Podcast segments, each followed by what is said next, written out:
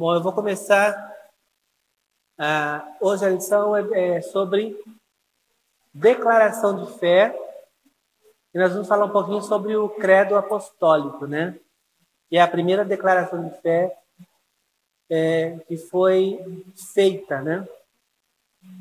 É, o texto base de hoje é 1 Pedro 3,15. Vamos dar uma lidinha para a gente iniciar. Porque nós temos a, a obrigação de saber o que nós cremos, o que nós acreditamos. Né?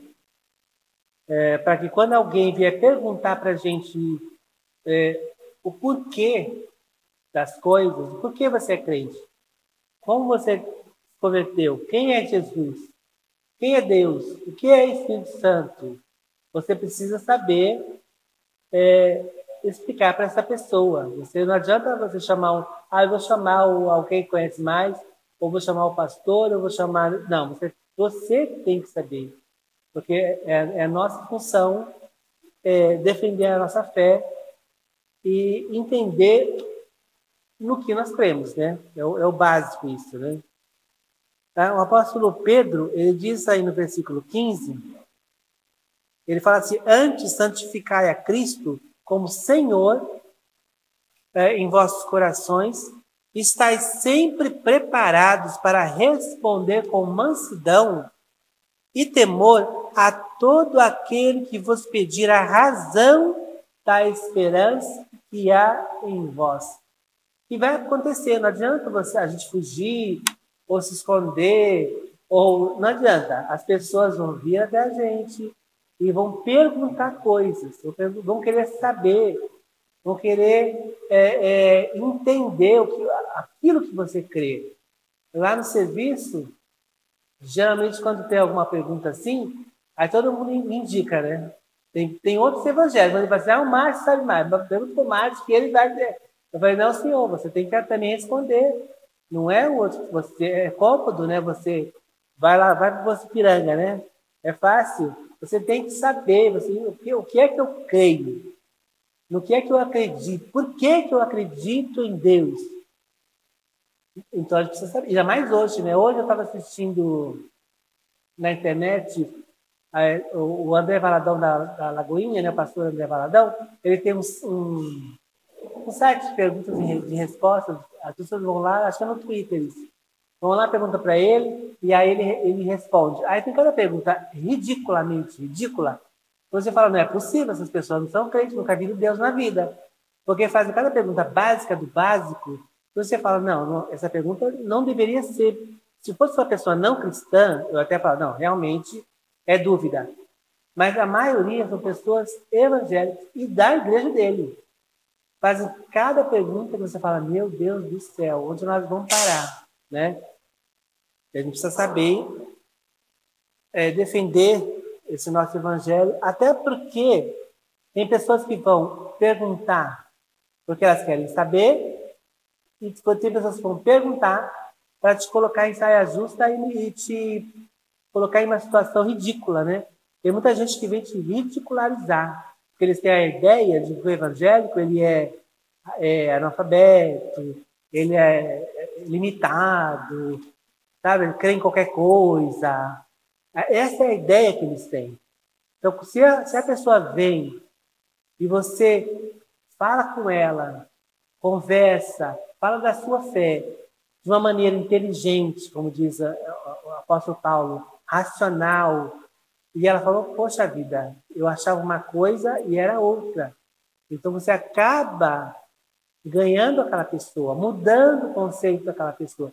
E é, essa é a nossa função. Quando a gente está evangelizando, falando de Cristo, a nossa função é explicar de uma maneira clara, objetiva, que a, a ponte não confundir a pessoa e com segurança. Eu, eu, me lembro que quando eu fazia a faculdade, a faculdade é um, é um lugar maravilhoso para você ver se você é crente ou não. Na, na, época que eu fiz faculdade, tinha pouco crente. Hoje eu tenho crente, você atropela com crente, né? Todo lugar andando na rua, atropelando gente que diz que é crente. Naquela época, não. Era Tu tinha três crentes, uma sala de 100 alunos, essa sala tinha 100 alunos, e a, a, se tinha três era muito. Então sempre tinha aquelas coisas, aquelas perguntas capciosas, aí tirava sarro, aí o professor dava, dava, dava aquelas tiradas, né? De que o homem veio do macaco, e não sei o quê. Aí você tem que, você tem que defender a sua fé, você tem que levantar a sua mãozinha, né? Você vai lá, aí levanta a sua mãozinha, professor, posso, posso falar? Pode. Aí você vai lá, contesta e pronto. Você praticamente colocou um alvo nas suas costas, né? Mas é bom porque toda vez que toda vez que acontecia alguma coisa, alguma geralmente era problemas, os alunos tinham muitos problemas, né? Familiares, emocionais e tal. Aqueles iam recorrer a quem? A mim, o fanático, o, o crente, o limitado. Então, geralmente, quando o bicho pegava, eles iam lá pedir oração, a pedir esclarecimento, uma palavra. Então, você acaba ganhando essas pessoas, porque eles veem que você conhece o que você crê. Não é uma coisa, ah, o pastor disse, o padre disse. Ah, alguém, ah, eu sei, está na Bíblia, tá? Ok, mas você precisa me dizer Está na Bíblia e como é que funciona isso aí, né? Porque você tem que saber explicar. Então, o apóstolo é, Pedro está dizendo, olha, você tem que ter isso em mente. As pessoas vão vir, vão te perguntar e você precisa saber explicar, né? Então, a, essa, esse credo apostólico ele foi criado justamente para isso, para que as pessoas, através deste, vamos dizer assim, um resumo né, da, da sua fé, era uma, era uma um, um credo fácil de decorar, né? Até hoje, até hoje ainda tenho na minha cabeça que a mãe falava na igreja que eu era, era quando eu era pequeno, eu fui criado em igreja presbiteriana, então se falava credo, né? Muito. E aí a gente estava decorando, fica uma coisa engraçada que você decora, então você sabe os pontos doutrinários que você defende, pelo menos o básico, que aí você já pode argumentar, mesmo uma criança ali já começa a ter o básico para se defender e para falar. É bem interessante, né? Mas a gente voltando para a época dos apóstolos, onde foi é, é, escrito credo, a gente tem que pensar se colocar o contexto tem que ser daquela época. Por exemplo, naquela época não havia instrução formal. É diferente de hoje. Hoje a gente vai para a escola, aprende a escrever, então você tem autonomia para ler a Bíblia e pesquisar, estudar, aprender. Naquela época, não havia instrução formal, então aqueles que sabiam uh, ler eram pouquíssimas pessoas. Então o povo, ele não tinha acesso às escrituras. Porque ele, não adianta você ter uma Bíblia dentro de casa se você não sabe ler, né? Então eles iam até a sinagoga, eles escutavam os ensinamentos, eles participavam de toda a adoração, mas eles não tinham ah, acesso à leitura das escrituras. Então, uma maneira simples de se fazer isto foi: eu vou resumir a, a doutrina, fazer tipo uma cartilha, né? E aí fica mais fácil de eu ensinar os pontos doutrinários para as pessoas que não sabiam ler. Então você, você chega naquele tempo e você vê também que como as pessoas não sabiam, até bem pouco tempo, né? Até bem pouco tempo as pessoas não tinham educação formal é, para todo mundo. E aí, qual é a solução da igreja? A igreja fala assim, bom, a gente pode fazer uma pedagogia de várias maneiras. Eu posso ensinar o povo de Deus a gravar parte das escrituras de várias maneiras. Uma delas era os vitrais. Por isso que aquelas igrejas católicas com os vitrais, os, de, os desenhos eram o quê? Era Adão e Eva, era a, o pastor carregando um ovelhinho, o bom pastor. Então, a criação. Então, quando, quando a, pessoa entrava naquela, naquelas igrejas, ela olhava os desenhos daqueles vitrais, ela tinha como se fosse um recorte da Bíblia. Ela tinha como se fosse uma instrução da Bíblia. Ela estava vendo todos os dias a Bíblia ser ensinada através de gravuras, de figuras. Então, as estátuas dos apóstolos eram para você eu quero ser como ele. Eu vou me mirar na, nas estátuas, eu vi as estátuas dos profetas, eu quero ser como ele. Eu quero obedecer a Deus como ele. Eu quero ser fiel como aquele. Então, as estátuas não era, não era para adoração aí, no início. Ela tinha uma função pedagógica. O crucifixo na, na, na, na igreja também era para ensinar a morte de Cristo. E, e, então, todas essas, essas imagens que depois deturpou para adoração, no início não era assim. Até hoje o credo é usado como um amuleto também, né? Porque você, a pessoa fala assim, quando você fala de fantasma, de demônio, alguma coisa, fala, ai, cruz credo, né? Vira como se fosse uma, uma coisa para afastar a, a, uma, um fantasma, um demônio, alguma coisa assim, aparição. Porque as pessoas acabam colocando poder no objeto. Elas, elas acabam transferindo a adoração de Deus para o objeto. O ser humano tem essa tendência torta. Por isso, quando Jesus falou, quando for apresentar o templo para Jesus, falou: Olha, Jesus, que templo maravilhoso, que estrutura divina, gloriosa. Deus falou: Não vai, não vai sobrar pedra sobre pedra disso aqui. Porque a adoração não é para as pedras. Você não tem que adorar as pedras, mas tem que adorar o verdadeiro Deus.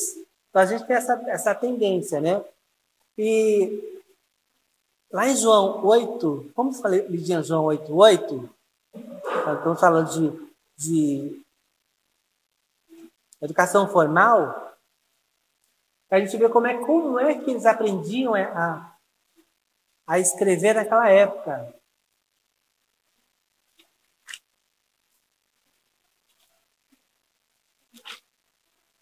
Aqui fala de Jesus, é, fala da passagem da mulher adúltera, né? João 8, 8. Eu já vi várias pregações dizendo que aquela parte que Jesus escreve no chão, né, com o dedo no chão. Aí, nossa, eu pregações assim, números dizendo, ah, Jesus estava falando, escrevendo, eu te perdoo, ou escrevendo não sei o quê. Ele estava, tantas, tantas coisas. E, e a gente vai ver que não é nada disso, não tem nada a ver uma coisa com a outra. Lá em João 8,8 diz assim, inclinando-se novamente, escrevia na terra. Aí você fala assim, ah, Jesus não tinha o que fazer, ficava sentado no meio da rua escrevendo na terra. Não era nada disso. Se você for olhar o capítulo 8, 2, você vai descobrir onde ele estava, onde Jesus estava. Vamos dar uma lidinha no 8, 2? Ele fala que de manhã cedo apareceu de, apareceu de novo aonde? No templo. Jesus estava no templo. Aí, aí continua dizer assim: e ele assentou-se para ensinar. Eu não sei quantos de vocês viram aquele filme de Jet Li, Herói, parece. Herói, eu não me lembro se é o Herói ou se é o Canto das Adagas Voadoras. Acho que é o Herói, Jet Li. Ali mostra como é que ele ensinava a escrever antigamente. Porque a tinta e o, papel eram muito caros, eram caríssimos. Então você só ia usar a tinta e o papel depois que você aprendesse a ler e escrever. Não se usava antes. Não se ensinava a ler e escrever em papel com tinta, porque era muito cara. Então o que você fazia? Todos os alunos tinham uma caixinha de areia. Se escrevia naquela caixinha de areia, ou com a mão, um dedo, ou com um objeto imitando um lápis. Então você ia lá, aprendia o A. Ensinava o A lá. Pô, né, no, no, hebraico não é o A, é outra coisa, não sei como que chama. Alfa, o alfa. Aí lá fazia o alfa. aí depois que aprendeu, fazia, aí tinha um rodinho ele passava em cima, nivelava a areia de novo, de novo, outra letra. Nivelava, vamos lá. Então, você aprendia todo o alfabeto e depois você aprendia a escrever as palavras. Quando você já estava instruído, sabia ler e escrever, o que você fazia? Você ia pegar a pena e a tinta, e aí você já estava formado para ser um copista, né? um, um, um escriba. Né? Então, o que Jesus estava fazendo ali no templo? Ensinando ali as letras daqueles, das pessoas que iam no templo. Havia um lugar onde se ensinava as pessoas. E ele estava lá escrevendo com o dedo na areia. É nesse sentido que ele estava escrevendo com o dedo. Não é que ele estava no meio da rua, do lado de fora do templo, sentado na calçada e escrevendo na, na areia do chão da areia. Não tem o que nem o que fazer da vida. Então, então era nesse sentido. Ele estava ensinando as pessoas a, a, ali as palavras de, a palavra de Deus através na areia, naqueles tojinhos de areia que se escrevia com o dedo. Era nesse sentido. Então, para você ver como, é, como era a educação naquela época. Então, o material era muito caro, era caríssimo, então se fazia dessas, dessa subterfúgio para poder ensinar as pessoas, a, que não eram bem as pessoas, né? Eram as, as pessoas que estavam se formando para serem rabinos ou escribas, ou que eles chamavam também de copistas, né? Então, eram, era nesse sentido. Então, a gente tem que, tem que voltar lá atrás, entender todo esse contexto e entender que eles não, não tinham esse domínio que nós temos hoje da educação, da leitura, da, Bíblias, Bíblia do surfista, Bíblia do skatista, Bíblia da mulher, Bíblia do homem, Bíblia do pregador, Bíblia do missionário, Bíblia da criança. Mas tem tudo hoje. Né? Bíblia de estudo. Você pode é, entender mais muito melhor do que antigamente, né? Porque nós temos muito mais recursos pela internet, etc. Então, a gente, entendendo esse contexto, voltando lá para trás, aí você entende por que, que o credo foi criado. Então, os, os apóstolos é, falam, bom, vamos achar uma maneira mais prática de ensinar esse povo, porque assim eles gravam e podem ensinar a outra pessoa e se alguém for vier e falar alguma coisa que está fora disso, não, peraí. Tá? Diz assim, a Bíblia diz assim. Então, ele podia puxar rapidinho na memória o crédito e falar, opa, a, a, a doutrina que eu creio é essa. E às vezes, porque infelizmente a igreja, a, a, a igreja evangélica, de uma forma geral, e cristã, de uma forma geral, ela, ela não tem o que o judeu tinha, né? O judeu, ele aprendia o Pentateuco e aos 12 anos, ele tinha que saber, é, é, entender, aprender né? todo o Pentateuco, os cinco primeiros livros da Bíblia. Quando ele chegava aos 12, ele ia lá na, na, no bar mitzvah, ia fazer a cerimônia e a criança era escolhido um texto lá para ela ler, ou para hoje, hoje a criança lê, né? O judeu também virou um pouco sem vergonha. Mas hoje ela lê. Mas na época ela falava de cor a passagem. Então, esse cuidado que o judeu tinha com a palavra, infelizmente, gente, nós não temos. É raridade, uma coisa assim, é como diz, diz Anderson Freire, é raridade. É muito raro você ter uma, é, é, evangélicos amem a palavra de Deus a esse ponto, a ponto de, de ler, de, de, buscar, querer saber mais, de entender, de em casa ter o de estar sempre ali buscando, é muito difícil. A, a, a gente, a nossa tendência, a tendência do evangélico é, é pregação. O evangelho gosta de pregação. Já está tudo mastigadinho. Opa, vamos comer, está pronto. Fast food, né? Ele mesmo ir lá e cavar, buscar os tesouros é mais difícil. Então, naquela época, como tinha essas dificuldades também, ele, bom, vamos fazer uh, um, um credo, né? É chamado de credo porque começa com creio, né? Que é a palavra latina é, se chama credo. No latim, creio se chama credo. Então, como eu disse, creio em Deus Pai Todo-Poderoso, creio em Jesus, creio no Espírito Santo. Então, está sempre se remetendo ao que eu creio. Então, foi chamado de credo. Embora os católicos, no início, não chamavam de credo, né? eles chamavam de símbolo. Por uma jogada, porque a palavra grega para símbolo é aquilo que eu tenho, é como se eu tivesse um, um um objeto em que eu tivesse posse da metade e outro tivesse posse da outra metade. Então só faria sentido se eu conectasse as duas pontas. Então, conectando as duas pontas, faria sentido. É, o que eles queriam dizer com isso? Eles queriam dizer que aquilo que eu creio, que eu dizia crer, tinha que estar é, em conjunto com a, aquilo que eu dizia crer. Então, é, é, seria a fé e a prática. Né? Seriam essas duas coisas. Eles chamavam não de credo apostólico, mas de símbolo apostólico. Né? Depois é que eles foram é, chamando de credo apostólico, que nós chamamos de declaração de fé ou confissão de fé. Né? Depende da, da igreja para chegar mais, mais para lá. Né? Então, esse, essa, esse credo apostólico ele foi é, criado de uma forma pedagógica, para ser né, pedagógico, é, entre os séculos 2 e 7. Né? Alguns dizem 5, mas está entre 2 e 7. E é, a finalidade era, era, defender a sua fé, ensinar as pessoas a defender a sua fé.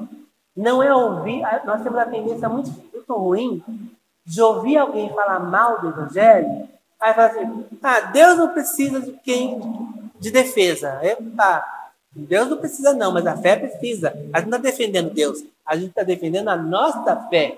É diferente. Tá? Deus que se defenda, como diz lá o. o esqueci agora, que fez as, as provas com Deus? Gideão. Deus que se defenda, se ele é Deus, ele que se defenda. Mas nós não estamos defendendo Deus, nós estamos defendendo a nossa fé. Então, quando alguém fala alguma coisa do nosso lado, opa, já me levanta minhas tamancas, falo, peraí, não é assim não. Não vai ficar barato não, não vai sair daqui ileso. Eu já vou lá em cima. Eu tenho que rebater. Você tem que rebater. Né? Tá no meio de uma discussão, tá no meio dali um pouco, tá no, tá no trabalho, o quê? Nem pensar, do meu lado não. Não vai passar batido.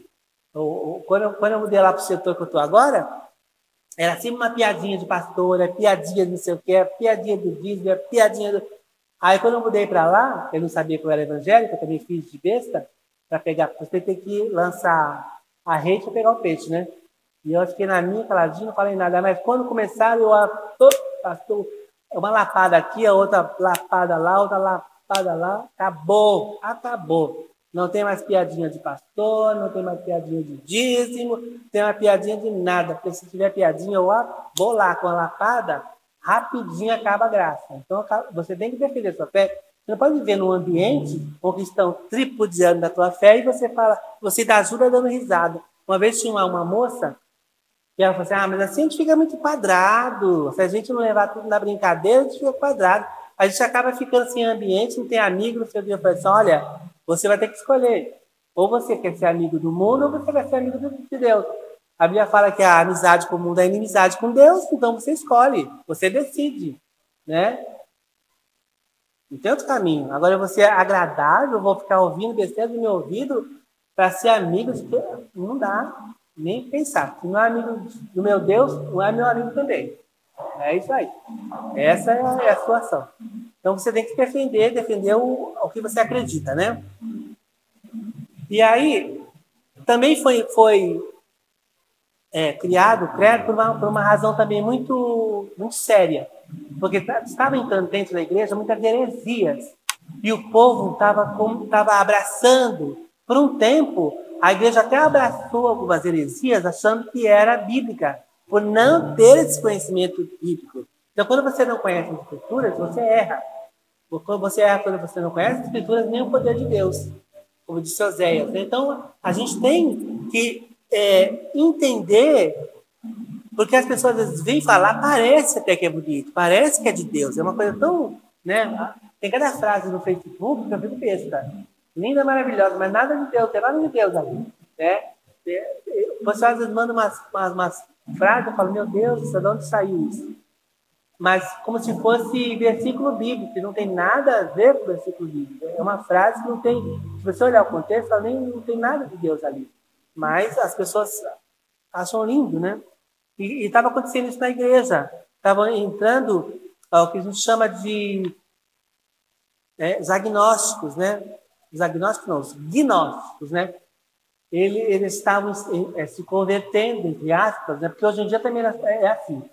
Você tem a igreja, as pessoas se convertem, então elas vêm de lá, elas vêm de fora, no ambiente de fora estranho. Aí elas se convertem, elas vêm para a igreja, elas não querem ser mudadas pelo Espírito Santo dentro da igreja. Elas querem vir, mudar a igreja para o jeito que ela era lá no mundo. Então, está acontecendo exatamente assim na, na, naquela, naquela época. Esse, hoje em dia, o, tá falando do baladão, é uma das, das perguntas para baladão era se era pecado é, é, dormir com o namorado antes do casamento. Então, se a pessoa tem uma dúvida dessa, é porque ela não sabe a, a, a, o que ela crê, no que ela acredita, no que ela, em quem ela serve. Ela não sabe Ela não aprendeu sobre santidade, sobre separação no mundo, sobre mudar o, o pensamento, ter a mente de Cristo. Ela não sabe nada disso. Ela está no, arroz com feijão e olha lá, muito ralo. Porque são perguntas básicas de quem nunca viu a Deus na vida, no máximo, né? Então, uh, os, os, os, fala, fala, pode falar. Eu sei se a gente pode, pode, pode, deve. É, há muito tempo atrás, no livro de rock, os titãs, Sei. eles tinham uma música que falava Jesus não tem lentes no país dos banguelas. É mais ou menos essa situação. Eles querem um Jesus adaptado à sua situação. Exatamente. No país onde só tem banguela, eles querem imaginar um Jesus banguela. É isso mesmo. Então, quer dizer, eles querem adaptar Jesus à sua. Jesus não é. Não, jamais.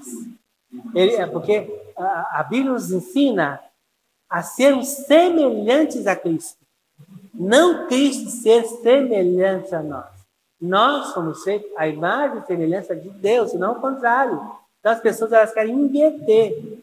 Eu, eu, aí fala assim, ah, mas Jesus é amor, ele ama todo mundo, ele gosta de todo mundo, ele é legalzinho com todo mundo, no final ele perdoa todo mundo. E, quer dizer, não é bem assim que a Bíblia fala. Você vai lá ler, não, peraí. Né? Nem todo mundo é filho. Uma vez eu falei isso para meu colega, ele ficou horrorizado, porque ele tinha certeza que ele era filho. Eu falei, não, você por enquanto é criatura de Deus. Você foi criado por Deus, ótimo, maravilhoso, está no lucro, mas para ser filho você precisa nascer de novo. Aí tive que explicar para ele novo nascimento, etc. Mas as pessoas têm convicção absoluta de que Deus vai ter que receber no céu, uh, o céu, uh, morre um, um, tanto é que morre um cantor, está cantando no céu.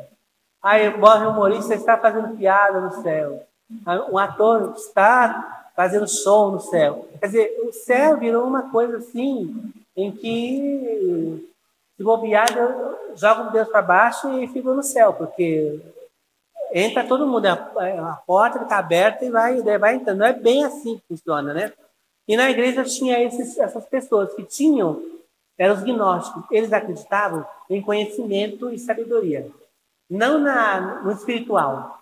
Porque, como a gente falou na aula anterior, é, o reino de Deus ele é espiritual. E a sabedoria humana não consegue alcançar o conhecimento de Deus. Então, a Bíblia fala que até a loucura de Deus é mais sábia do que a sabedoria humana. Se tiver o mais sábio do mundo, ele não vale nada perto de Deus. Porque não se chega através do espiritual por sabedoria humana. Mas esses homens acreditavam que a sabedoria e o conhecimento levaria eles até Deus. Então eles começaram a introduzir dentro da igreja conhecimentos que eram chamados de conhecimentos ocultos, porque eles acreditavam que as pessoas nem todo mundo podia conhecer. Existiam os, as pessoas especiais que sabiam, eram sábios, e tinham as pessoas comuns que precisam ser instruídas para que elas viessem a ser iluminadas e tal. Só que a Bíblia não fala isso. A Bíblia fala que nós somos todos iguais e a Bíblia não tem nada oculto. A Bíblia é revelação de Deus. Então, tá, então o que Deus tinha que revelar está na Bíblia. Para mim, para você, para o pastor, para a criança, para todo mundo. Não tem conhecimento especial. Para alguns é revelado mais do que para outros. Não tem nada a ver. A Bíblia é igual para todo mundo. Não existe uma pessoa, um, um guru espiritual que saiba mais, que seja mais poderoso e que Deus revelou mais para ele. Não tem nada escondido que eu vou, eu vou pesquisar na Bíblia e vou ver alguma coisa escondida, eu vou, vou procurar um conhecimento escondido. Não tem. Tudo está patente e revelado. A Bíblia foi escrita para nossa edificação. Então não tem nada escondido. Deus não trabalha com escondido. É tudo às claras. E aí, eles fizeram esse, esse credo justamente para combater esses gnósticos que estavam entrando dentro da igreja e falavam: Olha, eu sou o Bambambá. Outro dia eu estava vindo uma igreja que as pessoas vinham de espiritismo, mesa branca, é, feitiçaria e tal, se convertia. Aí eles tacam o avental branco nele eles dão palestra dentro da igreja. Porque a, a, essa igreja acredita que aqueles poderes místicos que eles tinham no mundo continua dentro da igreja. Então ele é, ele vai lá e atua. É super estranho. Porque esses poderes são estranhos, esse conhecimento é estranho ao conhecimento de Deus. Não tem nada a ver luz com trevas. Então, quando você se converte, você se transforma, pode ser o maior dito, né, entre aspas, o maior feiticeiro do mundo. Você é um cristão como outro qualquer. Você é igualzinho ao outro. Você não tem poderes especiais, você não é poderoso, você não... porque de quem é o poder que atua? É teu. Nós temos algum poder? Nenhum. Todo poder que nos é concedido é através do Espírito Santo. Quem atua é Ele, o poder é dele. Nós não temos nada a ver com isso. Se Ele faz ou deixa de fazer, é através da gente. Agora, eu não posso achar que eu sou o melhor, o bambambam, bam, bam, porque isso não é meu, esse poder não é meu, é de Deus. Essa é a diferença da igreja para esses cultos é, de, de misticismo, né? Eles acreditam que há uma pessoa central que tem o poder, está tudo centralizado nele, os pais de santo, os médiums, os avatares, os iluminados, e eles dirigem toda, né, os gurus, e a Bíblia não. A Bíblia fala, não, vocês são tudo igualzinhos. São filhos de Deus. Somos, Deus não faz exceção de pessoa. E aí a gente vai é, notando a diferença. Então, para separar isso aí, é, foi criado esse, o Credo dos Apóstolos. Né? E tem milhares de credos, a, a, partir desse foram criados vários outros. Né? Tem, tem é, é a Confissão de Augsburgo, de Lutero, tem as, a 77 artigos de, dos reformados suíços, do Zwinglio, né? tem a Confissão Batista, a, a, a Declaração de Fé de, de, Westminster, que é do, do presbiteriano, a Declaração das Verdades Fundamentais, que é da Assembleia de Deus, tem vários outros, né? É, que foi, foi preciso aumentar, porque a, o credo dos apóstolos ele é muito reduzido. E eles estavam combatendo um problema daquela época, Conforme foi passando o tempo, outros problemas maiores foram surgindo e para ser combatido foi necessário é, criar, escrever novos credos. A gente vai ver depois também tem o, credo niceno de Constantinopla e etc. Tem vários outros credos combatendo heresias que entravam na igreja e ainda entram hoje. Se você está com os olhos bem abertos para ver, existem várias heresias dentro da igreja hoje, tentando entrar, tentando furar o bloqueio, e tem muitas heresias já sentadinhas na igreja, estabelecidas como doutrina. Então tem que tomar bastante cuidado, ficar com os olhos bem abertos, porque já, já existem igrejas que, na, naquela, naquele negócio de incluir todo mundo, sabe? Pode vir que Deus ama, vai, pode, vai vir vindo que Deus ama todo mundo, pode vir, pode chegando. Aí vai entulhando, entulhando, entulhando, mas você vai ver, não tem praticamente quase nada do Evangelho. Faz, faz várias e várias concessões. Gente tem que tomar bastante cuidado, porque a gente pode estar adorando um Jesus que não é o Jesus da Bíblia. Esse é o grande problema. Então, o irmão falou, a gente, às vezes tem muita gente que está adorando um Jesus que não é Jesus. Por quê? Porque eles querem um Deus domesticado, domesticável, né? Eu quero um Deus que me atenda de tudo que eu quero. Eu faço oração, ele ouve tudo que eu falo, me obedece em tudo que eu mando. Eu boto para correr em Deus e saio com ele para passear.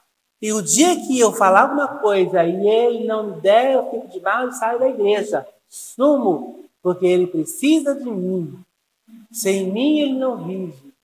Eu sou muito importante para ele. Eu sou a menina dos olhos de Deus. Eu sou príncipe. Sabe aquelas coisas? É, não abaixa a cabeça princesa, não cai a coroa, não ouviu falar?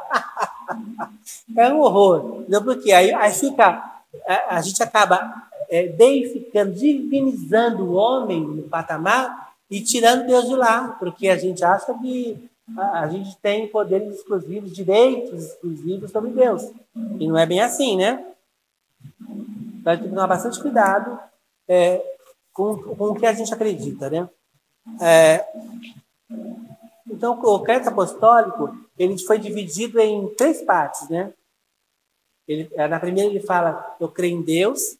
Na segunda ele fala, eu creio em Jesus. E na terceira ele fala, eu creio no Espírito Santo. Então você percebe o cuidado que foi é, é, que eles tiveram de defender um Deus trino, a trindade, que também era uma coisa que os gnósticos eles, eles não aceitavam. Eles não aceitavam que Deus era trino, eles achavam que Deus era único, só tinha um único Deus, e Jesus era uma, ó, a primeira criatura é, é, criada por Deus lá no começo, então ele era um tipo um semideus, ele não era Deus, ele era o pai do um semideus. E isso vai totalmente contra o que diz a palavra de Deus. Né? Então, ou você aceita ah, que ele era Deus, ou você. Um, um, um evangelho em que Jesus não é Deus é, é um evangelho nulo. Porque se ele não é Deus, ele não pode salvar nem a ele mesmo. Quanto mais a humanidade inteira. Se ele não é Deus, ele não pode jamais vencer a morte. Ele estaria morto até hoje. Então, se você tira alguma coisa de Jesus, você destrói o Evangelho. Então, se você falar assim, tá bom, então eu creio que Jesus é Deus. Eu, eu, eu aceito que Jesus é Deus. Mas eu não aceito que ele era homem. Homem não. Ele era Deus, mas não era homem. Aí você destrói também o sacrifício na cruz porque ele tinha que ir à cruz, morrer, derramar o sangue para salvar a humanidade. Se ele não era homem, e se ele não passou por esse sacrifício, então você destrói todo, todo o conceito do evangelho. Esses gnósticos também acreditavam que havia um Deus único no universo. É, é, aliás, não havia um Deus único, eles eram, eles eram dualistas, né? Eles acreditavam que existia dois deuses o Deus principal, criador de todas as coisas, que era bom, e um Deus, é, é, outro Deus, eles chamavam de Demiurgo, que era um, um, Deus que criava, que criou o mal. Então, é, essas esses dois deuses não podiam fazer as mesmas atividades, porque o, o, Deus que era bom não podia fazer nada de mal, e o, o Deus que era mal não podia fazer nada de bom. Então, cada um tinha seu departamento. Então, Jesus, por isso que eles achavam que Jesus não era Deus, porque eles, eles achavam que a matéria era, era, era má. O que, o que era bom era o espiritual. Tudo que era espiritual era bom e tudo que era material era ruim. Porque eles, como tinha o pecado na carne, então eles achavam que a matéria era ruim. E não, não foi assim. Deus, quando Deus criou todas as coisas, o que, que ele falou? E viu Deus que as coisas eram todas muito boas. Então, não tem nada a ver o pecado não, não, não é a matéria, são as ações que os homens fizeram, o que fazem ainda hoje. Então, o que Adão pecou quando? Quando ele comeu a fruta? Não. Quando ele desobedeceu a ordem de Deus. Quando desceu no coração dele, ali o desejo de desobedecer a Deus. Então foi bem antes de ele fazer a ação. Então eles acreditavam que como a, a, o pecado estava nas coisas materiais, então Deus, Jesus não podia vir em carne. Jesus não podia ter nascido em carne, porque a carne é pecaminosa. Então como é que Deus ia vir em carne para salvar a humanidade? Né?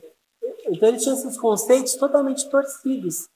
E ali os apóstolos então começaram a, a, a rebater esses conceitos, lutar contra esses conceitos da igreja. Hoje nós temos também igrejas que acreditam que é, Jesus é, é, a primeira criação. Também nós temos algumas igrejas aqui no Brasil que acreditam que Jesus é a primeira criação, que ele é, ele é o primeiro anjo criado, que ele é, é divino, mas é abaixo de Deus.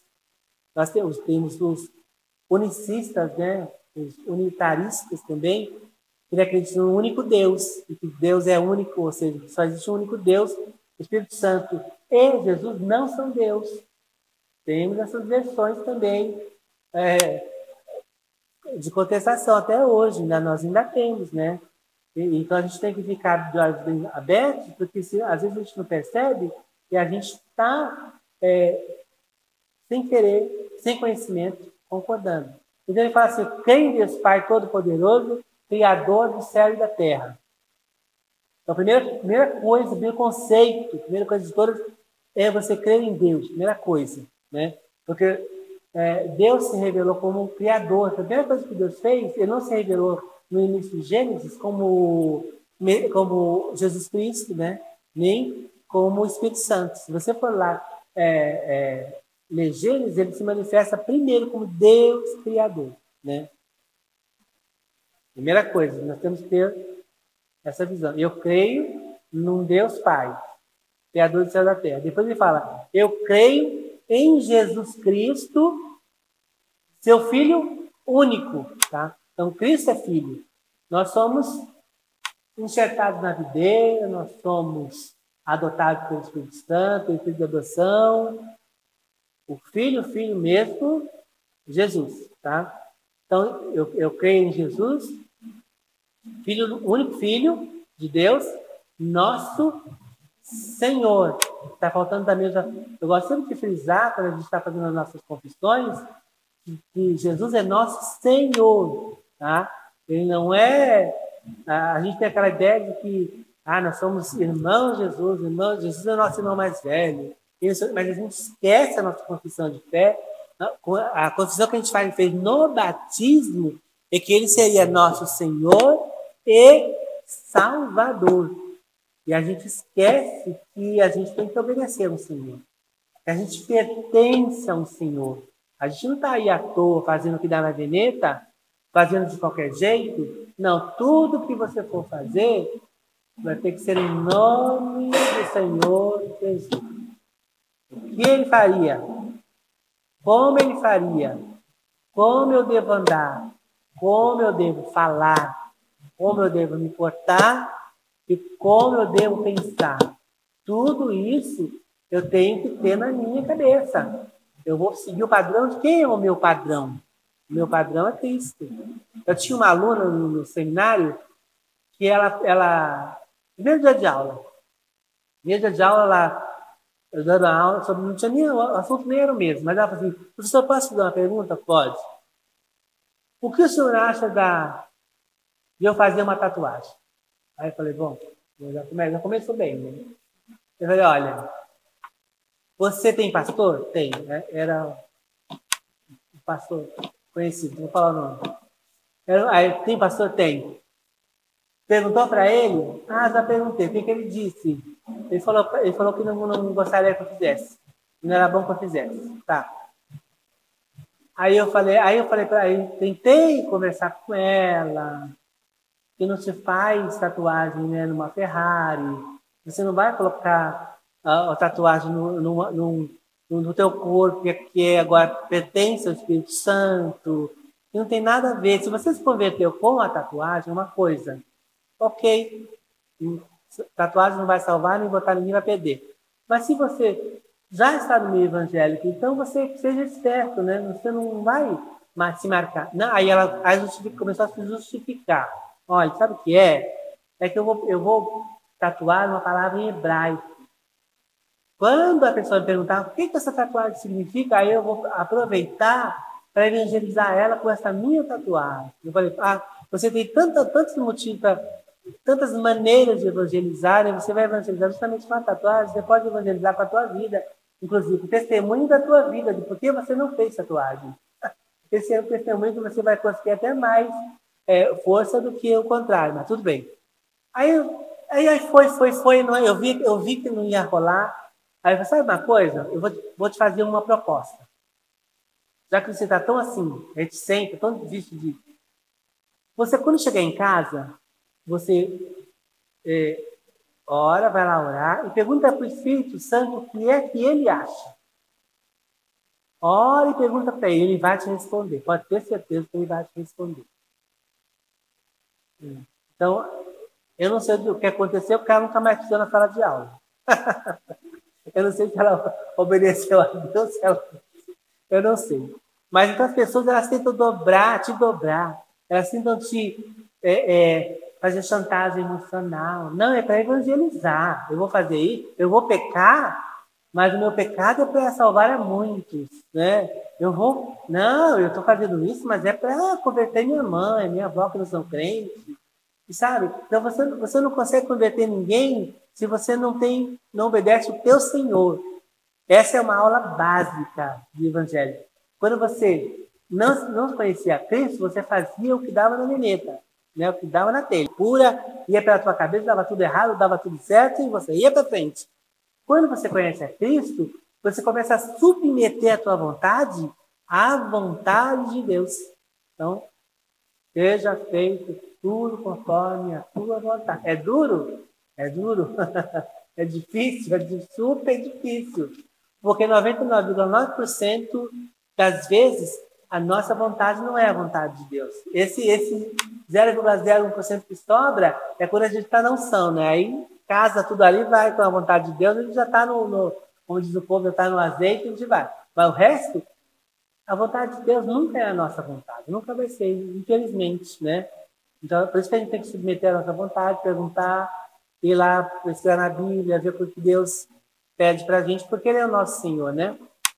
Aí ele continua, é, que foi concedido, que foi concebido, melhor dizendo, pelo poder do Espírito Santo, nasceu da Virgem Maria, padeceu sob o poder de Pôncio Pilatos, foi crucificado, morto e sepultado, desceu a reino dos mortos, ressuscitou ao terceiro dia. Subiu ao céu, está sentado à direita de Deus Pai Todo-Poderoso, de onde há de vir a julgar os vivos e os mortos. Né? Aí para aí, né? Depois ele começa a falar sobre o Espírito Santo. Então ali aqui já tem. Eu, eu creio que ele foi concebido pelo Espírito Santo. Então, de forma é, virginal, através da, da, da, Virgem Maria. Então, aí também você tem que ser muito é, firme para defender esse ponto principal, porque para que Cristo viesse sem pecado, ele não podia receber a semente humana do homem da concepção que era pecaminosa. Então, ele tinha que ser concebido pelo Espírito Santo. Então, eu tenho que, na minha confissão, ele foi concebido pelo Espírito Santo, nasceu, eles, eles, eles por causa da heresia dos gnósticos, eles frisaram bastante isso. Ele nasceu, é, foi crucificado, morreu e ressuscitou. Ou seja, eu está acostumado, né? Ele fez tudo, toda a obra que deveria ser feita. Então, se você tirar um desses pontos aqui, dos desses pilares, você derruba o edifício. Por isso que é assim o ataque é, sobre o nascimento de Cristo. É, não sei se vocês já viram aqueles, aqueles filmes. Antigamente se tinha muito, agora parou um pouco, né?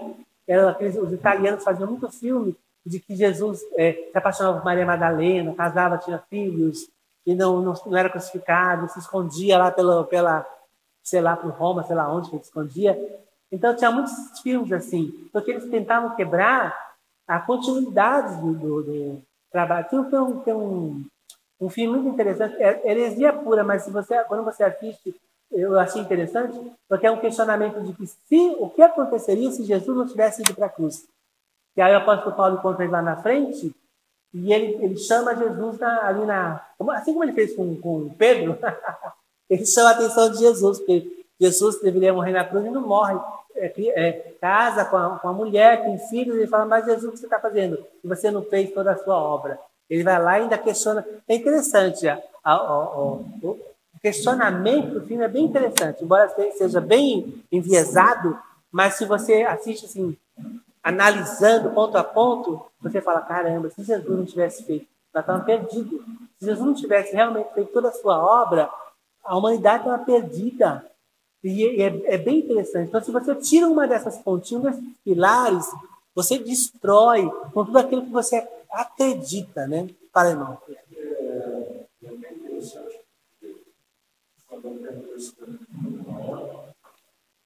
Uma ocasião,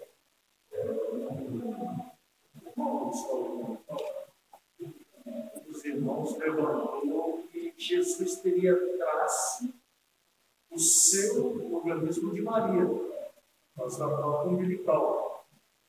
Olha, se Jesus tivesse o seu peculiar DNA de Maria, é que não seria Deus. Não necessariamente. É... Por quê? Porque o pecado ele era transmitido pela semente do homem.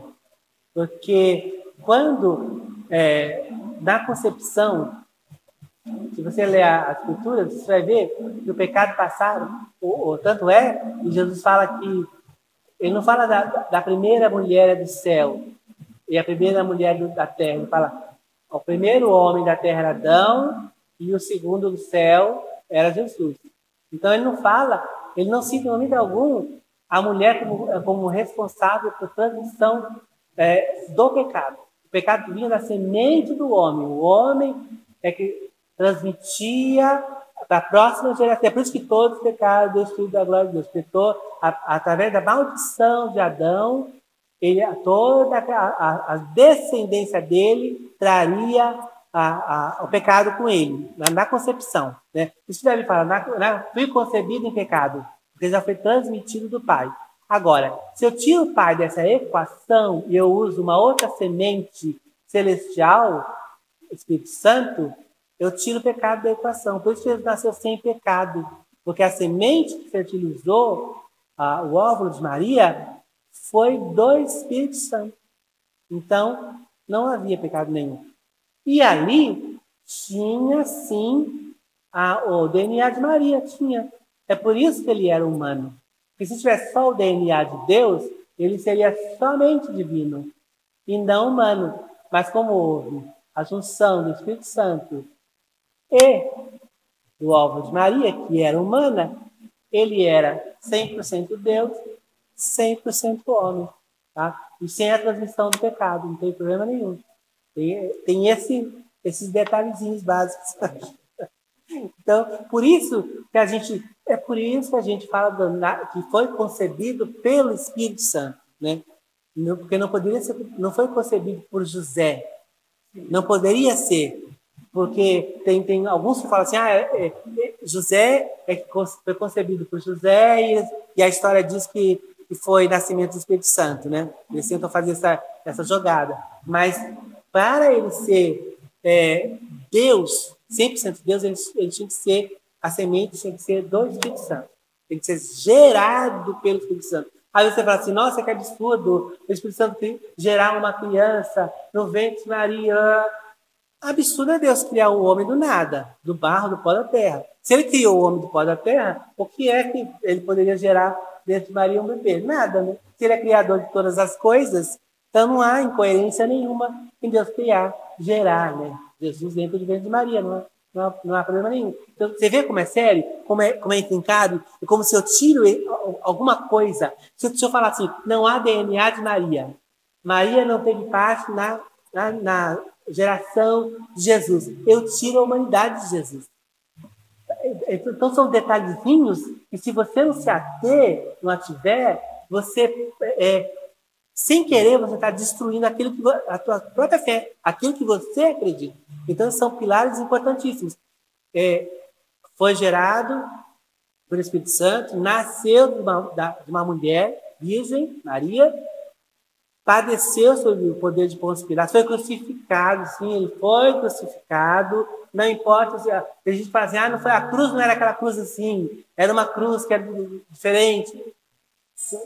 Tudo tem que ter um problema, tem que problematizar para dizer. Eu, eu acredito que era uma cruz, mas não foi uma cruz, era um X. Era uma trave eh, grega. Não era, era uma cruz mesmo. Tem historiadores, tem jeito. É, era uma cruz, foi crucificado. É por isso que a palavra crucificado vem de cruz. Senão ele seria, não sei como seria X, né?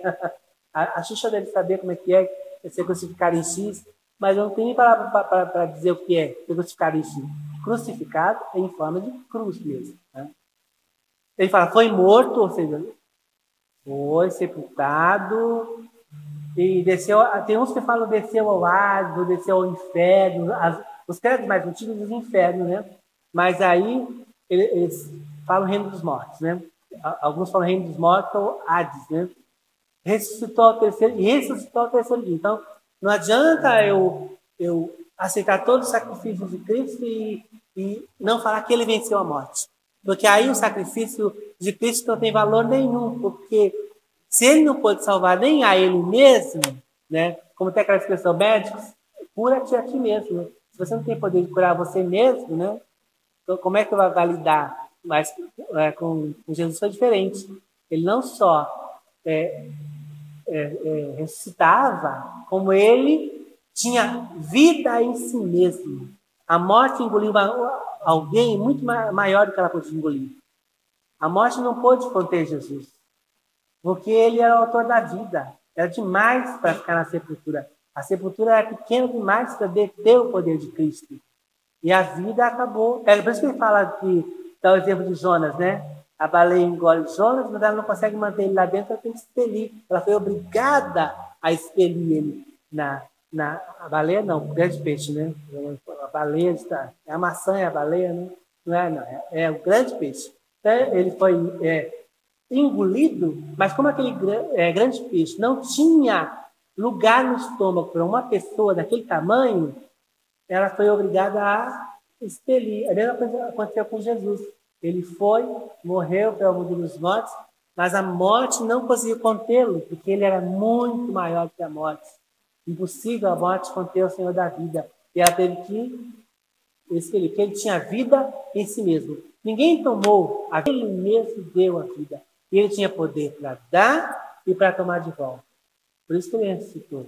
Essa, essas coisas a gente tem que guardar no nosso, na nossa mente, no nosso coração, né? E aí ele vai falar também sobre. Aí entra com o Espírito Santo. Creio no Espírito Santo. Na Santa Igreja Católica. Católica é a palavra católica. É, para mim, a explicação vai ficar horrível também, mas é isso, é universal. Não é universal, é, é a, a de todo o mundo inteiro, né? Mundial. Também não adianta porque é mundial. não resolve muito. Falar universal, mundial, católica, a gente está numa sinuca de bico. Mas a palavra católica significa que é, é, todos os crentes no mundo inteiro. Essa é a, a, a igreja, a santa igreja que se fala aqui, né? Na comunhão dos santos, ou seja, nós temos que ter comunhão com os outros. Não adianta eu dizer, eu te amo, mas você lá e eu cá. Não cola para Deus. Né? Tem que sentar juntinho, fazer as refeições juntas, ter comunhão em tudo, tomar ceia, e lá, e não adianta, a gente tem que se acertar. Os cristãos são irmãos tem que se acertar, não adianta fugir. Negócio de comunhão é, virada a cara, ou a igreja é grande, eu tento lá na ponta, ou você senta lá longe, não dá. Nós temos que ter comunhão uns com os outros. Tá? Aí sim isso é igreja é, na remissão dos pecados, na ressurreição da carne. Na, na, remissão dos pecados, eu quero parar um pouquinho, é, porque, embora a gente fale que acredita que Deus perdoe os pecados da gente, tem, tem pessoas que não acreditam. Elas dizem que acreditam, mas na prática não acreditam. Então, às vezes, tem pessoas que é, se convertem ou tem problema na conversão porque foram, vieram de, de, de situações muito difíceis, de prostituição, de, de tráfico de drogas, de, de, desse mundo muito terrível. E quando você vai falar para eles no Evangelho, eles se e tal, às vezes eles ficam muito tempo na igreja, mas eles não acreditam que estão perdoados. Eles, eles vivem na igreja, não se desenvolvem dentro da igreja, e, e, no meio evangélico, porque eles não creem que são perdoados. Embora eles ouçam e falem que acreditam, eles não aceitam, porque eles acham que o pecado deles é grande demais para Deus perdoar. Mas a Bíblia fala que o sangue de Jesus é suficiente para perdoar todo o pecado, qualquer pecado. Agora vai depender de mim crer naquilo que Deus está falando. E também é uma maneira de orgulho também. Né? Eu entendo, às vezes, tem pessoas que são orgulhosas. Elas acham que o, a, falha delas, o pecado delas é grande demais para Deus. Isso também denota um pouquinho de orgulho. Eu não aceito ser perdoado porque o meu problema é maior do que o dos outros.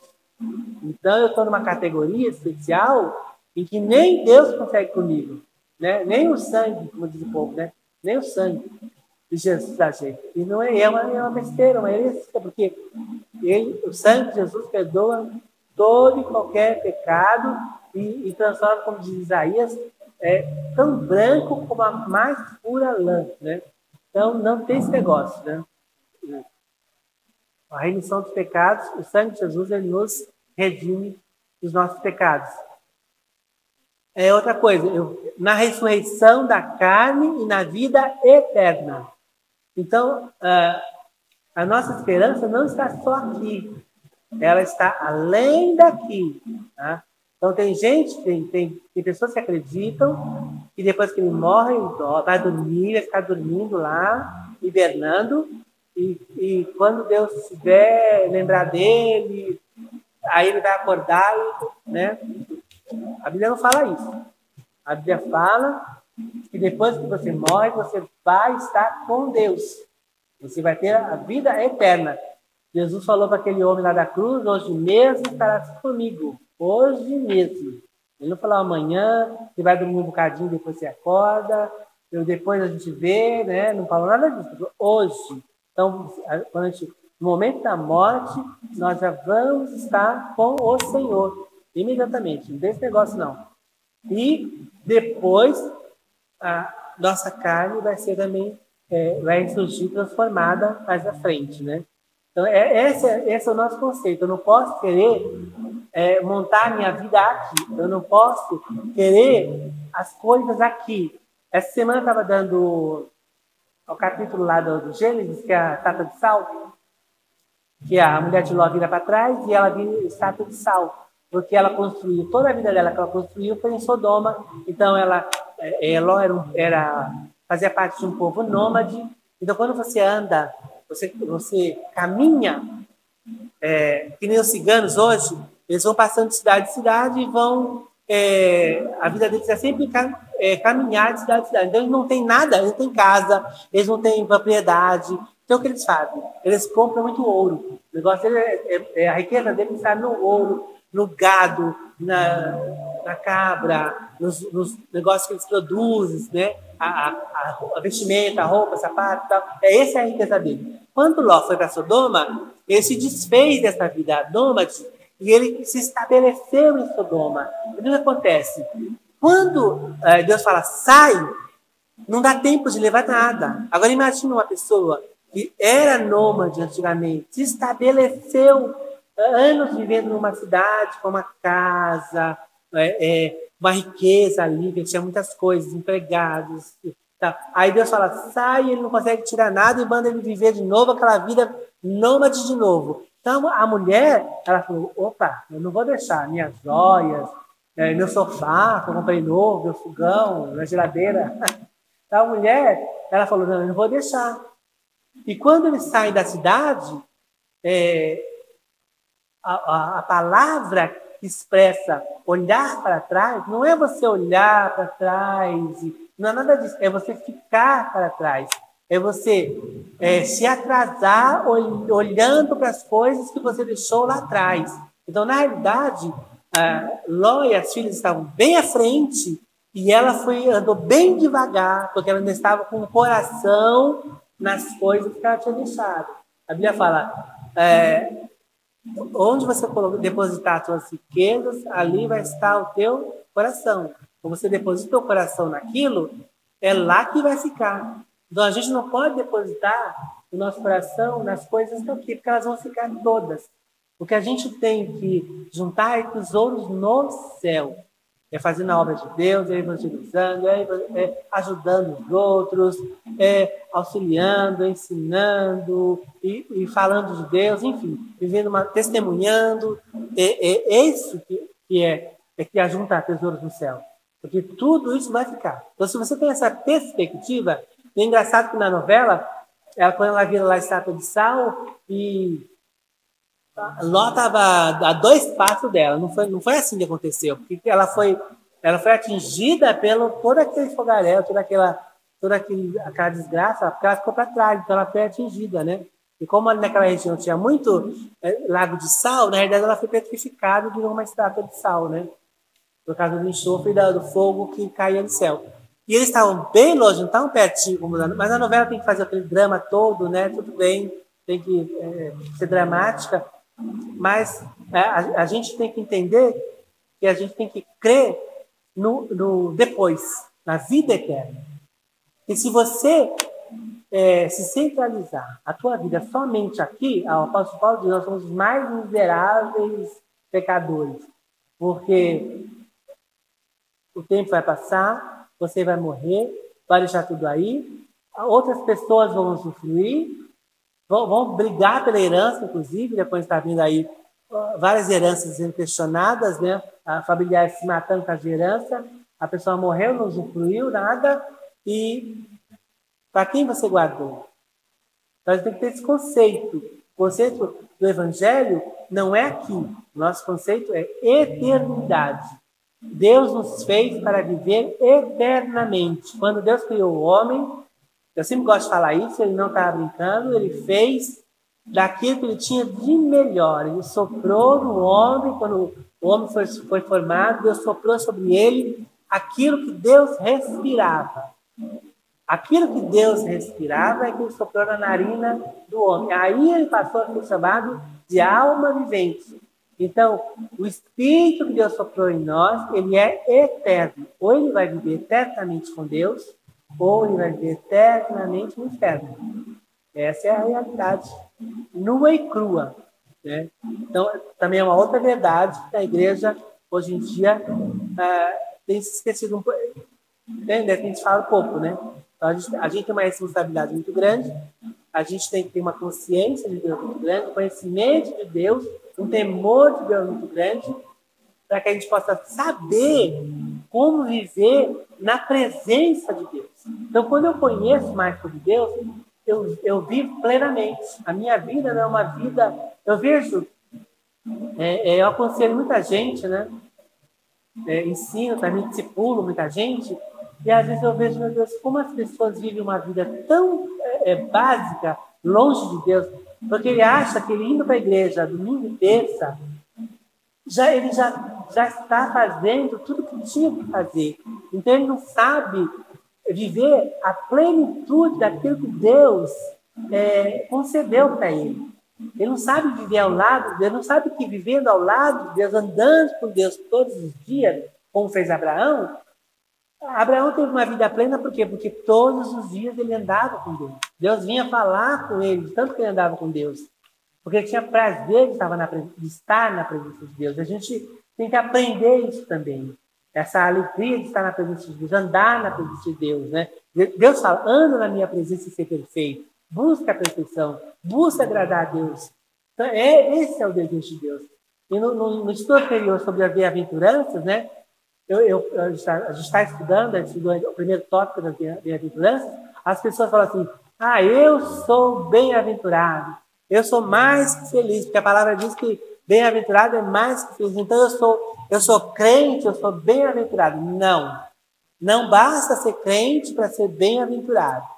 Para ser bem-aventurado, você tem que seguir o padrão das bem-aventuranças. Quando você fizer aquilo que está lá nas bem-aventuranças, quando você se portar daquele jeitinho lá, que a gente está aprendendo aos pouquinhos, a gente aprendeu a ser humilde, né? Quando eu aprender a ser humilde como Cristo foi humilde, que, não, mesmo sendo Deus, não quis usurpar o lugar de Deus, e se humilhou na figura de homem, e se humilhou até morte e morte de cruz. Então, ele mesmo, assim mesmo, se humilhou. Ele se humilhou. Quando eu também fizer isso, eu mesmo me abater, falar, não, eu não vou ser orgulhoso, não vou ser vaidoso, eu vou ouvir mais as pessoas, eu vou ouvir Deus, eu vou me colocar no meu lugar, eu sou, Deus é maior do que eu, Deus. Aí sim, aí você vai ser o bem-aventurado. A gente às vezes confunde crente. Outro, outro dia um irmão me perguntou assim: é, crente fica endemoniado? Eu falei, fica. Ele quase caiu da cadeira. Eu falei, crente fica endemoniado, cristão não fica. Aquele que segue a Cristo, ele jamais vai ficar. Mas o crente, a Bíblia fala que o diabo também crê, estremece, mas não segue, não obedece. Então não adianta ser crente. Você tem que ser cristão, seguidor de Cristo. Então o credo apostólico era uma maneira, era uma bússola, né? De apontar para o norte, que é Cristo, e ensinar aquele povo simples da igreja primitiva, que não tinha educação formal, a seguir os passos de Cristo sem errar o alvo, sem errar o caminho. Então, ali no credo estão contidas as principais doutrinas que eles precisavam aprender para se proteger e também para defender o Evangelho.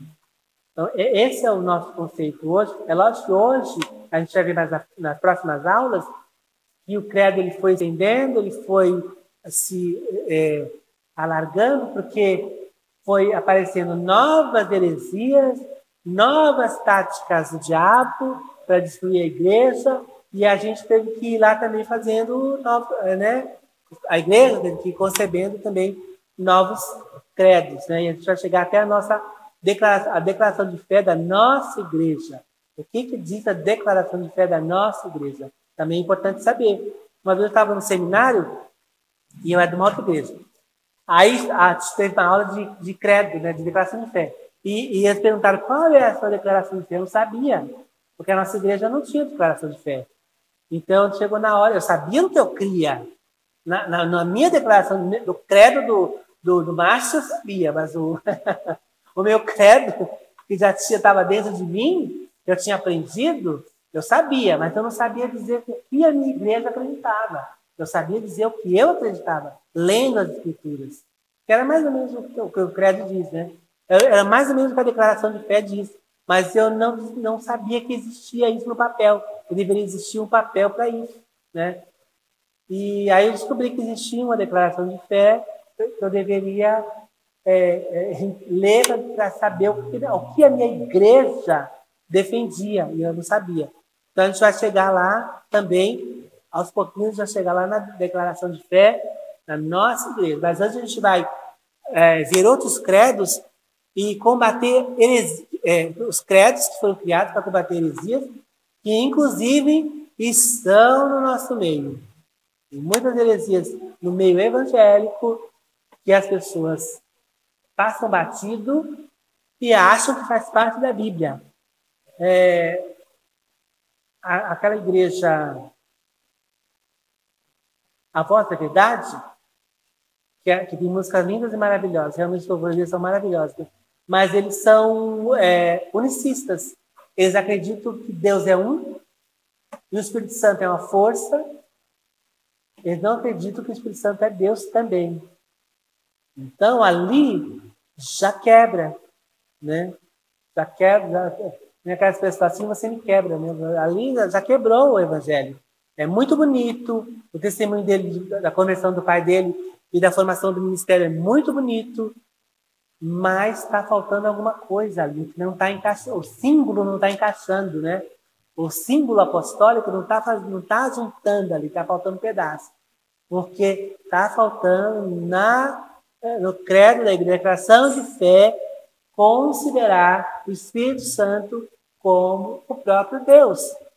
Porque quem fala que o Espírito Santo é uma força da também é uma força de Deus para venir é o São Testemunho de Jeová, né? Eles falam que o Espírito Santo não é Deus, ele é uma força é, vinda de Deus, como se fosse como se Deus fosse o sol e o, e a, a, a, o raio é Jesus Cristo e a, o, o, calor que a gente sente do raio seria o Espírito Santo, a ação do Espírito Santo. Nada mais é, absurdo e herético, né? Que você. É, é que nem aquela, aquele livro A, a Cabana, que, todo mundo, que, muitos crentes choraram no filme, leram o livro e se rasgaram. Toda heresia pura. Porque eles separam é, Deus, eles fazem o inverso. A gente acredita num, num Deus trino, ou seja, Três pessoas coexistindo numa mesma pessoa. No filme, eles separam as três pessoas mesmo. Existem três pessoas separadas e cada uma faz o que dá na violeta. Porque a mulher cozinha. A Deus, Deus do filme é uma mulher. Ela, ela cozinha. Começa por aí. Né? Deus é uma mulher. Começa, começou mal. E aí ela, ela fica o tempo, tempo todo na cozinha cozinhando. O Espírito Santo é uma chinesa, é uma oriental. Então, o espírito seria mais um espírito que vem do Oriente. Então, é o espírito que vem do Oriente não é o Espírito Santo. E Jesus é um carpinteiro que, que todo mundo manda ele, fica mandando ele fazer. Vai lá, faz isso, faz aquilo, faz aquilo outro, faz aquilo. Ele não tem autonomia, não tem, não tem decisão. É, mandam nele. Então, ali no filme, eles separaram, na realidade, Deus em três pessoas. Eles pegaram Deus e cortaram ele em três pedacinhos e falou, para conseguir separar. Eu fiz a anatomia de Deus, coloquei Deus no microscópio. Consegui colocar Deus no microscópio. Não dá. Você não consegue separar Deus. É, a trindade é inseparável. Eles fazem tudo junto, eles concordam em tudo. Eles são um.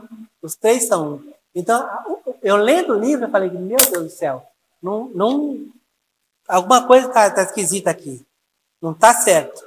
Mas, quem indicou o livro a indicação do livro foi um amigo que é evangélico, que amou, disse que era fantástico, maravilhoso, bíblico, poderoso e tal. E aí eu fui ler e, né, não, não tem nada de evangélico ali, de nadinha. Pelo contrário, ali é, um, é uma sucessão de, de, de, quebra do evangelho. Ali, ali, se você vê, o que aquela, aquele escritor queria era quebrar todos os pontos do evangelho. Ele vai batendo um por um e, e de uma forma agradável, ele tenta fazer cristão beber. Ele coloca o veneno na água, acrescenta açúcar e manda você beber. E você bebe felizão, porque é docinho. Mas depois é veneno puro. Então, a tática é sempre essa: é tentar convencer o cristão a engolir coisas que a Bíblia não aprova e não ensina. Né? Esse, esse, esse truque é antigo, esteve lá no Éden, é só a gente ler o comecinho da Bíblia, como é que o diabo fez para convencer Adão e Eva a burlar e fazer o que ele estava querendo. É, esse truque é antigo. Tá? Então a gente cai muito esperto, porque o, o diabo não vem com, com cara de monstro, nem de demônio, nem de nada disso. Ele vem lindo, maravilhoso, é, muito bem arrumado e perfumado. Ele só, ele só vem é, terrível e feio quando você já sabe quem ele é. Quando, consegue, quando você já tem discernimento para saber quem é que está falando do outro lado. Se você tem discernimento e pega ele no pulo, aí ele vem como ele é. Mas fora isso, ele virá sempre lindo, maravilhoso, perfeito, é, quase quase um Jesus, né? Quase ali a semelhança de Jesus. Ele vai tentar copiar sempre. A, a, a, o truque é sempre a cópia, né? Mas a cópia é sempre mal feita e dá para perceber que não é é xing ling, né? Como diz o povo, é, é paraguaio. Deu para entender, gente? Deu para entender? Então, a função do credo, a, a, função da declaração de fé, o como é importante a gente aprender, entender o, no que que a gente crê. Afinal de contas, eu creio no quê? Por que, que eu creio assim? Por que, que eu tenho. Me traz segurança a minha fé. A minha fé tem que trazer segurança. A minha fé ela foi, é, foi firmada na rocha. Qual é o fundamento? O funda, a Bíblia fala que o fundamento é, é os ensinamentos dos apóstolos, é, no qual Jesus é a pedra principal. Então, ele está muito bem firmado. O nosso conhecimento do Evangelho a nossa fé tem que estar muito bem firmada, para que não, não é qualquer ventinho, nem mesmo um temporal, vai tirar a gente do eixo, não. Porque tem muita gente saindo da, do eixo, desviando, blasfemando contra Deus, quando vem a luta, quando vem a tempestade, quando vem o tempo mal, aí o povo começa a blasfemar, murmurar contra Deus, começa a sair fora e começa a, a pular fora do barco. Então a gente tem que tá, saber para a gente, mesmo no tempo ruim, nesse tempo de Covid, a gente passou um ano aí terrível, né? Outro dia, eu, outro dia eu, eu, eu contei um testemunho sobre, sobre a Covid para um grupinho que eu estava discipulando, quase foi inchado. Quase, a, a, gente, a, a gente aprende que nem tudo deve se contar, né?